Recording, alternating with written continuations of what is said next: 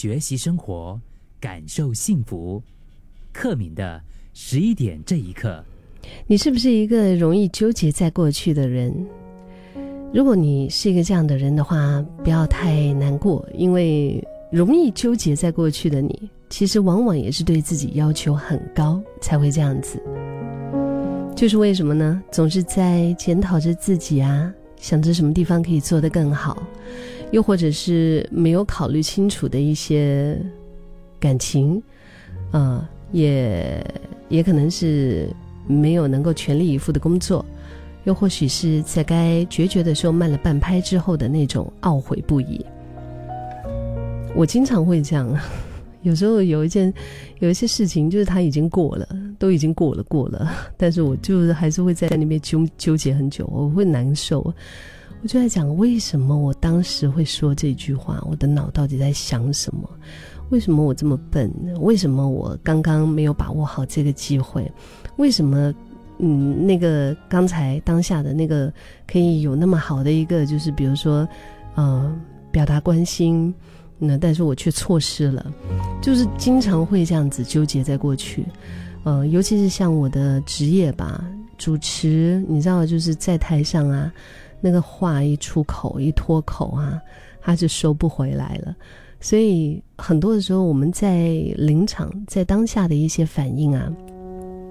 那个话已经说出口之后，就是你知道，在那可能那一秒、那半秒的时间，容不得你就是多想，真的是靠平常的累积。所以我觉得有一些就是说话很有智慧的主持人，他们不单单只是在主持专业方面的训练，也是他们日常生活里面智慧的一种堆叠吧。嗯，所以你说主持一个活动啊。主持完了之后，反正活动都做完了嘛，嗯，那就你就过了就放下就好了。我会在那边真的纠结很久，一直在那边反刍着那些刚才的失败和错误，然后就在想为什么，然后就你知道吗？一一想到这些的时候，就会再一次的把自己丢回到一种很 很自责的一种负面情绪里面呀。然后在这种自责的负面情绪里面之后，你就会越来越难放下。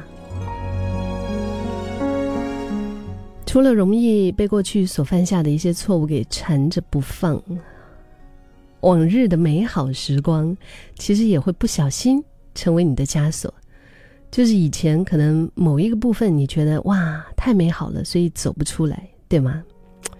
因为想要远离现在当下我们所面对的一些困难。一些挫折，嗯，就好像是有朋友跟我分享过，说他老是看着他前任的照片，就是想想要再一次寻回一些开心的那些回忆。可是过去这个东西啊，它毕竟是会受到时间的美化的，相较于我们现在我们当下所经历的这些不顺利，你会有一种。落差感，那种落差感其实反而会让你的心情更糟糕。所以，不管是失败或者是成功的，我们是不是都不应该用过去的经验和结果来定义自己究竟应该怎么样？来定义自己究竟应该是一个怎么样的人？因为没有那些失败，你就不会成长啊。所以，我也告诉我自己。我每一次在比如说做完节目之后，我检讨自己啊，做完直播之后啊，我就会尝试着就是让自己从从那种自责的那那种心情里面走出来的时候，我就会告诉我自己哈，今天如果没有这个出糗，没有这个失败的话，我不会想到这一些，然后呢，我就不会成长。但是也不会代表我以后就永远不会再犯同样的错误，我还是有可能以后又在犯同样的错误，嗯，可是就每一次都是一个成长的机会啊，对吗？那没有那些成功，你会少掉很多快乐，但也并不一定代表你以后永远都会一帆风顺，就是允许过去有那个。鬼影，他紧紧的跟随着，也只是允许了早就无关的一些人事物继续的影响着，甚至我说的难听一点，叫危害着你现在和未来。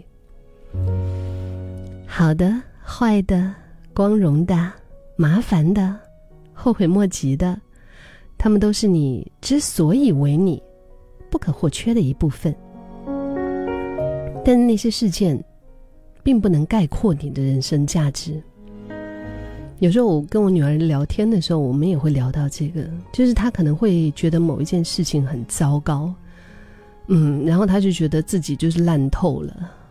我也会跟她说，这件事不能够来概括你是一个怎么样的人，或者你的价值就是这样。对啊，与其活在过去。过去都已经过去了，我们还是把心思放在现在跟未来。就是我有病哦，我有什么病？就是一直在自责自己的一种病，真的是一种病哎，很毒的一种病哎。我也渐渐的在痊愈中吧，嗯，就是试着把注意力更多的放在当下，投向未来，专注在能够。嗯，真的是有实际的帮助的一些行动上，就比如说你想，呃，你的脑里面有个梦想，你很想要发生的话呢，你是不是正朝着你的梦想前进？那你渴望的未来是现在的自己终将达成的吗？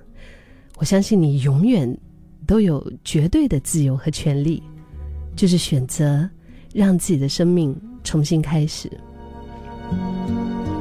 有一本影集叫《三十九》。里面有一段话，他说：“我们与其留恋过去，不如把以前的遗憾、没做到的事、想完成的事，尽情的去完成。